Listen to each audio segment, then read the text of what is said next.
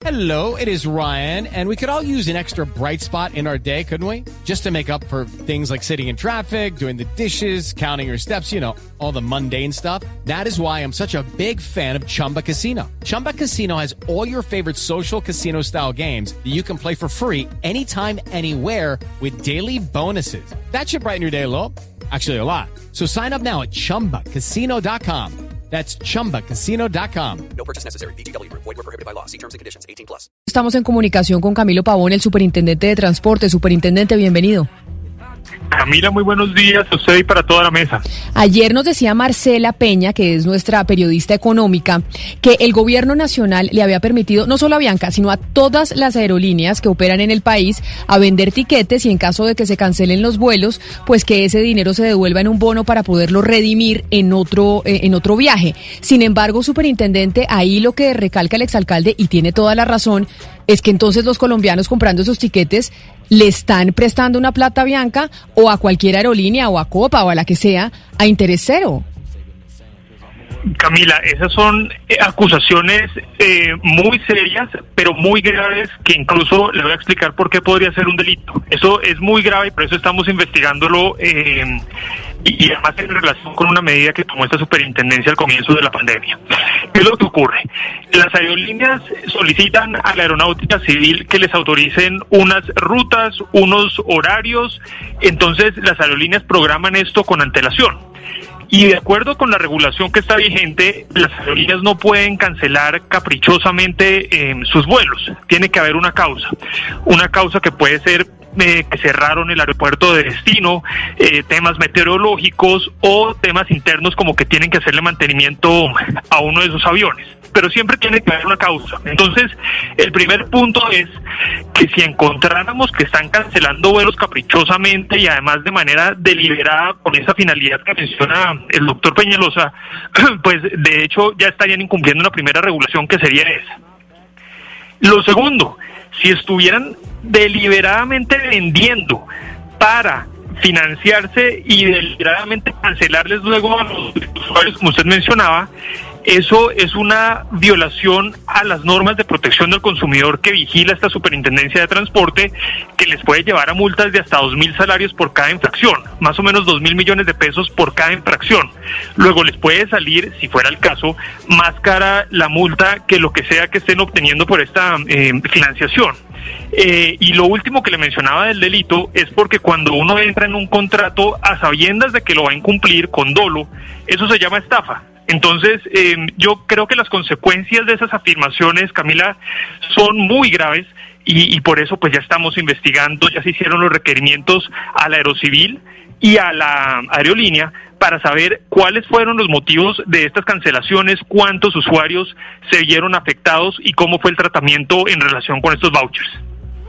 Pero mire, superintendente, usted nos ha explicado muy bien que para cancelar un vuelo pues tiene que haber una justificación expresa y que la aeronáutica civil pues tiene que avalar esto. Si hubiera y estuviéramos dentro de un marco de dolo, de una conducta sistemática para financiarse, etcétera, que sería muy grave como usted nos, nos lo ha expuesto, la aeronáutica civil no se hubiera dado cuenta ya que todos estos vuelos cancelados que venimos viendo y escuchando pues digamos no tienen justificación y ya hubiera prendido una alarma. Eh, digamos, yo eh, no, no quisiera hablar por la aeronáutica, pero sé que ellos también están eh, revisándolo por ser ellos quienes autorizan y monitorean el cumplimiento de esos slots, de esos cupos para los vuelos que tiene cada empresa. Pero entonces quisiera contarle algo que pasó muy parecido a comienzos de la pandemia, que de pronto ustedes recuerdan entre Avianca y esta superintendencia.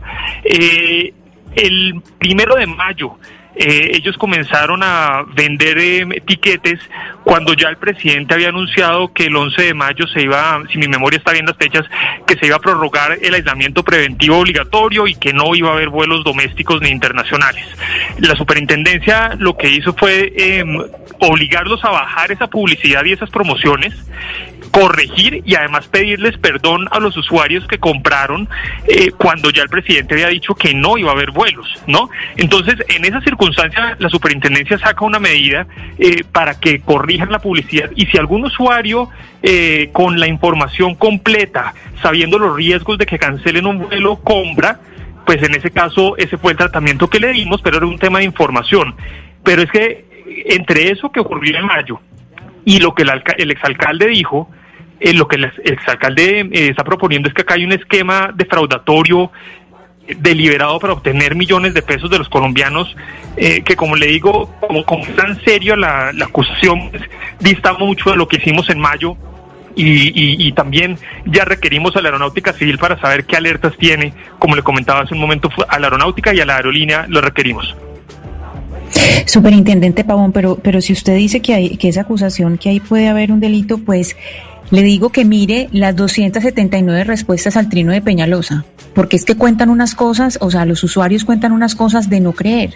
Un señor, por ejemplo, dice que tiene un vuelo para el 18 de octubre, se lo cancelaron y Avianca les dice que vaya, que puede comprar otro día donde el tiquete eh, vale 9 millones de pesos. La, la superintendencia ha estado contestando esos trinos pues como con unas respuestas genéricas, pero es que de verdad, eh, superintendente, que uno lee lo que le contestaron, eh, pues las múltiples respuestas que le han hecho a Peñalosa y es un escándalo. O sea, lo que se está haciendo es, es verdaderamente preocupante. Ana Cristina, y no sabe la cantidad de mensajes que hemos recibido nosotros también de oyentes quejándose en ese mismo sentido de los trinos que usted ve de respuesta al exalcalde.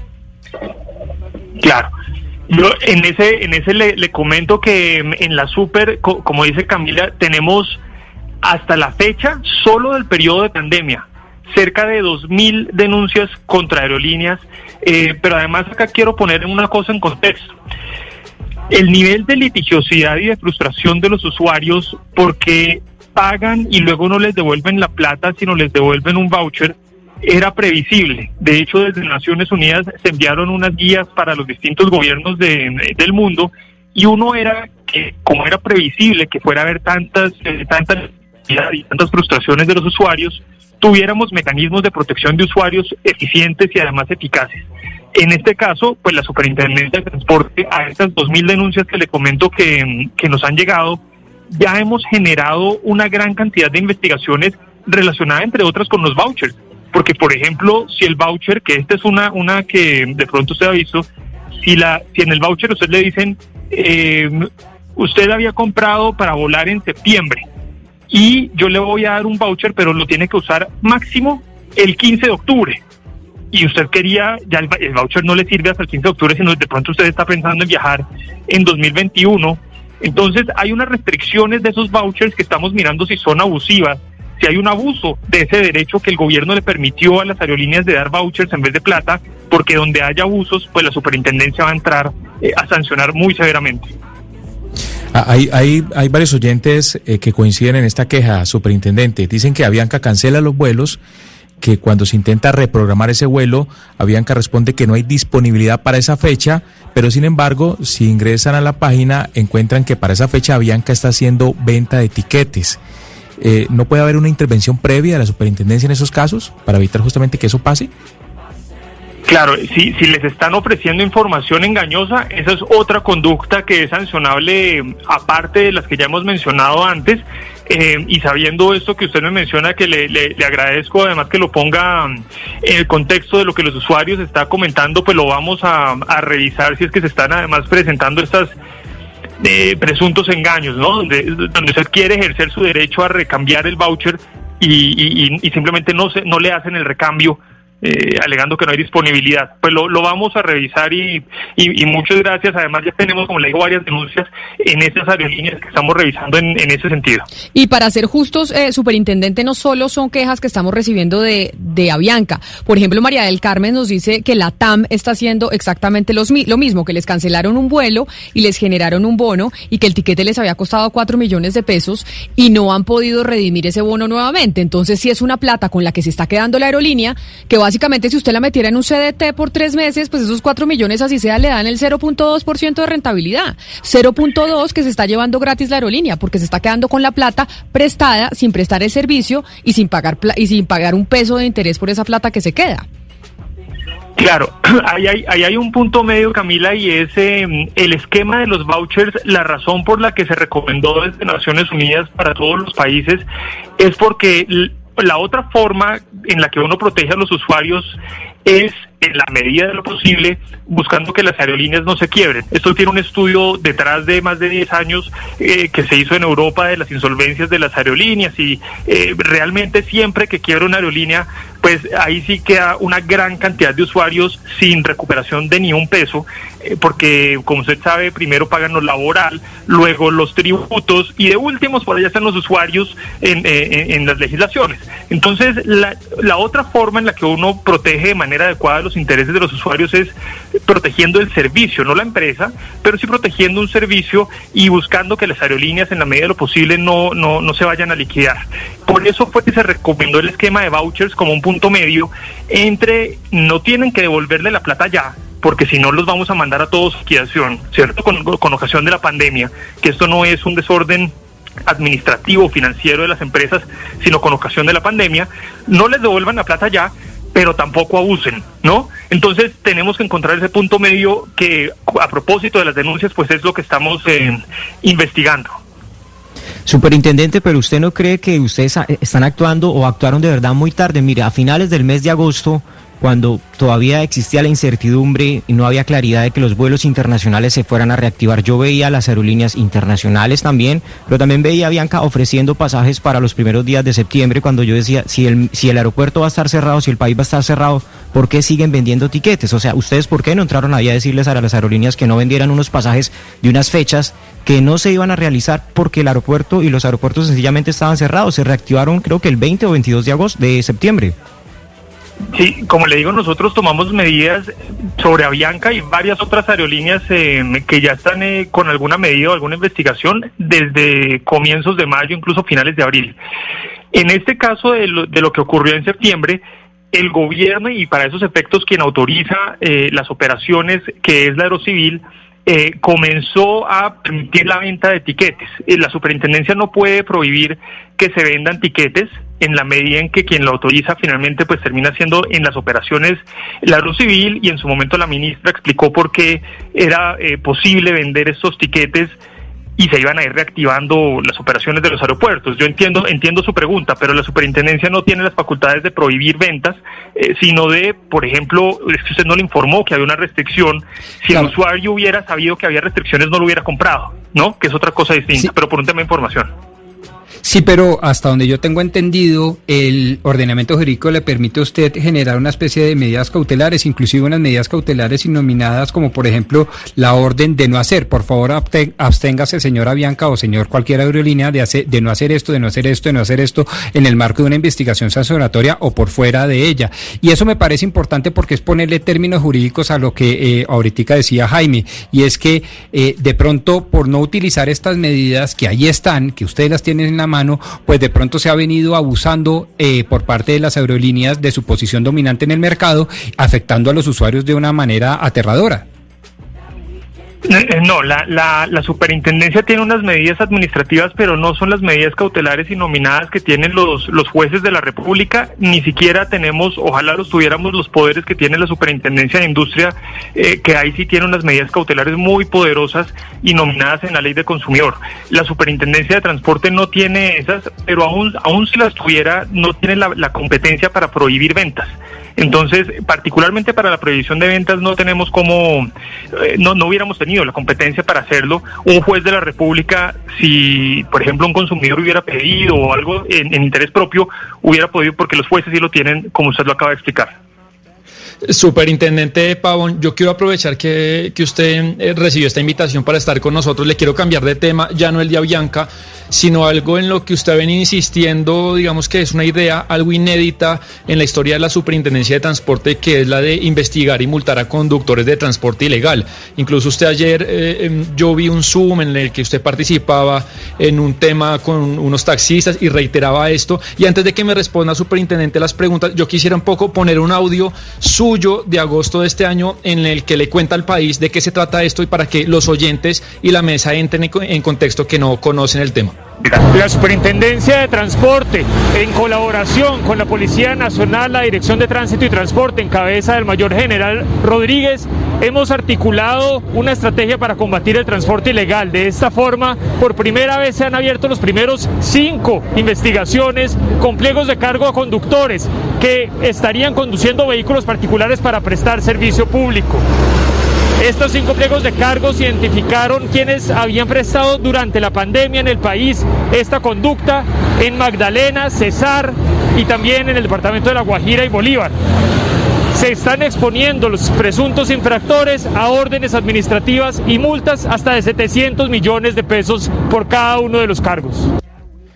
Superintendente, entonces la, pregunta, eh, porque digamos, le quiero contar a los oyentes que esto es extraño o inédito y usted me lo va a contestar, porque se le va a aplicar a conductores de transporte ilegal el código de eh, la ley de trans, eh, la, ley de transporte y antes se le aplicaba pues la ley de tránsito como se le aplicaba a cualquier ciudadano que hace multas. Cuéntenos de qué se trata esto, por favor, y por qué lo está haciendo.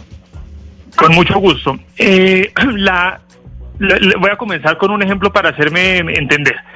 Si usted deja de pagar impuestos, ¿cierto? Usted evade impuestos. Cuando evade impuestos, ¿está violando solo una ley o es posible que viole más de una ley?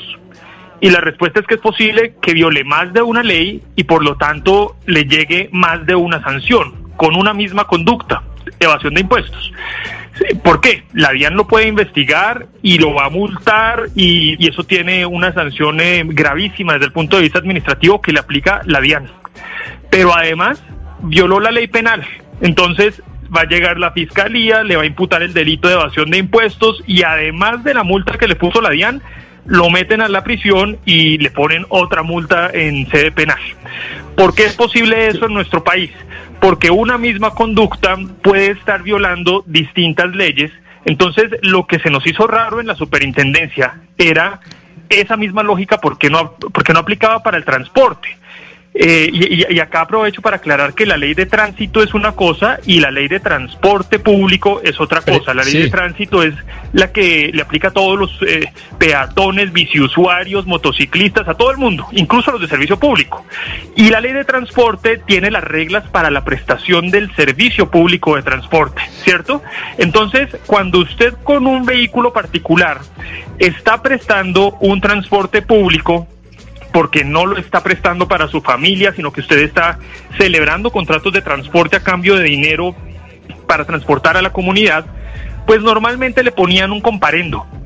Ese comparendo vale 900 mil pesos y eh, mucha gente ni lo paga. Entonces, pues pasaban los 900 mil pesos y la persona claro, seguía claro, prestando este servicio. Pero, Señor. pero permítame, permítame un, un, momento ahí, yo eso se lo entiendo, pero yo un poco esta mañana investigando de qué se tratan estas personas y uno encuentra súper que son cinco personas de la costa atlántica, unos de Soledad, eh, otros del Magdalena y, y son, digamos, eh, personas humildes que eh, lo que la, la, investigación está tipificado en son multas de 12, que para que la gente lo entienda, es que usted tiene el pase para manejar carro particular, termina manejando carro público y le ponen una multa de eso. O sea, ustedes se están exponiendo a unos eh, conductores informales a multas de hasta 700 millones de pesos. ¿No le parece que, que eso es una exageración? Ese, digamos, ahí es hasta 700, ¿cierto? Puede ser menos dependiendo de las valoraciones que se hagan en la investigación. Pero lo, que le quiero decir es que no está dentro de mi competencia decir cuáles leyes sí aplico y cuáles no. Si a, si a mí como superintendente, a nosotros como superintendencia, nos encargan aplicar la ley de transporte y estos señores presuntamente están infringiendo la ley de transporte, además de los comparendos de tránsito, ¿cierto? Pues es nuestro deber y nuestra obligación aplicarle la ley de transporte. Y ese es un mensaje, además, eh, clarísimo de legalidad porque la ley de transporte no se le aplica solo a las empresas habilitadas. El que quiere prestar servicio público sin autorización, pues se le aplican las consecuencias de aplicar, de, prestar un servicio público sin autorización y no es facultativo nuestro decir si aplicamos la ley o no. ¿Cierto? Claro, claro súper, pero, ese es el punto. Sí. pero lo, ex, lo extraño es que lo que están haciendo estas personas que pues me parece curioso que sean cinco personas de la costa atlántica. Es técnicamente lo mismo que hacen los conductores de Uber y ustedes les, les ponen una investigación que además me gustaría si nos puede contar si estas personas ya tienen conocimiento de, de, de estas resoluciones. Yo hablé con dos de ellas y ninguno tiene conocimiento de nada de esto.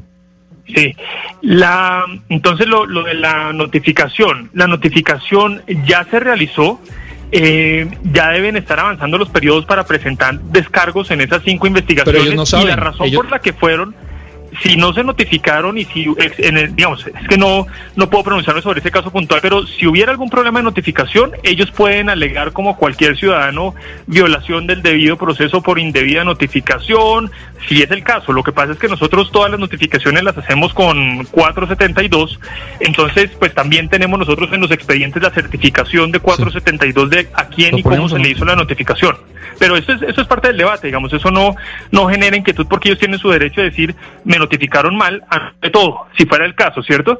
Pero, pero lo que le quiero llamar la atención es que nosotros no escogimos gente de la costa. Lo que hicimos con la DITRA fue verificar quiénes eran los más reincidentes de todo el país en esta conducta. Y la policía nos identificó, miren, son estas personas. Entonces comenzamos por los más reincidentes y por y pues eh, digamos que coincidencialmente son de departamentos de la costa. Creo que hay de Magdalena, de Bolívar, de Cesar. Pero pero no fue que lo hubiéramos dirigido a la costa, sino objetivamente quiénes eran los que más habían reincidido. Sí, súper, le, le- le entiendo, pero lo mismo que usted nos está contando le aplica a los 80 mil conductores de Uber, porque técnicamente es la misma infracción que a los de Uber se les para, se les pone la multa, se les quita el carro, pero esto que yo no voy a juzgar porque no soy experto en el tema, si esto de la superintendencia va a funcionar o no, si es idóneo o no, pero es algo novedoso que se le aplica a cinco conductores de la costa cuando se le debería aplicar entonces a los 80 mil conductores de Uber y la notificación me cuentan que todavía no está entonces le cuento, yo hablé con dos de ellos, no tienen ni idea del tema y se enfrentan pues a un proceso muy serio. Claro, en lo de la notificación, como le digo, eh, están en su derecho si quieren pelear la notificación en cada caso. En el, en el otro tema, eh, yo no me, no me puedo referir específicamente a esa empresa, pero lo que sí le puedo decir es que cualquier persona, con plataforma o sin plataforma, que esté incurriendo en la misma conducta, le debería aplicar la misma consecuencia. En eso estamos de acuerdo. Ahora, respecto de esas empresas que usted me, me preguntaba, lo que le puedo confirmar por ahora es, hay una multa a Uber que se impuso por 500 millones, eh, un poco más de 500 millones en diciembre del año pasado. Esa está pendiente de resolverse en, en apelación y al resto de empresas que normalmente eh, tienen eh, la, la visibilidad de, de- Uber eh, y, la, y la, la presunta operación eh, parecida y, y demás, pues se- ya se le hizo una averiguación preliminar y está pendiente la Dirección de Investigaciones de revisar si hay méritos o no para imputación de cargos, que eso eh, debería pasar en algún momento cercano, pero pues tampoco le puedo anticipar si se va a abrir o no una investigación. Es el superintendente de transporte Camilo Pavón, pues superintendente, Sebastián le va a hacer seguimiento a este caso de estos conductores en, eh, en la costa que usted dice que son los más infractores, aleatoriamente les dijeron cuáles son los más infractores en el país y salieron allá. Así que súper, esperamos que también con las aerolíneas haya, sean igualmente acuciosos, porque también los mensajes que hemos recibido de los oyentes son múltiples y quejándose no solo de una, sino de varias sobre la cancelación de los vuelos y que no les devuelven la plata. O sea que esperamos que esa, esa misma insistencia que se tiene con aquellos conductores infractores, pues también se tenga con las aerolíneas en el país. Muchísimas gracias a ustedes por la invitación. Lucky Land Casino asking people what's the weirdest place you've gotten lucky? Lucky? In line at the deli, I guess? Aha, in my dentist's office. More than once, actually. Do I have to say? Yes, you do. In the car before my kids' PTA meeting. Really? Yes. Excuse me, what's the weirdest place you've gotten lucky? I never win and tell. Well, there you have it. You can get lucky anywhere playing at LuckyLandSlots.com. Play for free right now. Are you feeling lucky? No purchase necessary. Void where prohibited by law. 18 plus. Terms and conditions apply. See website for details.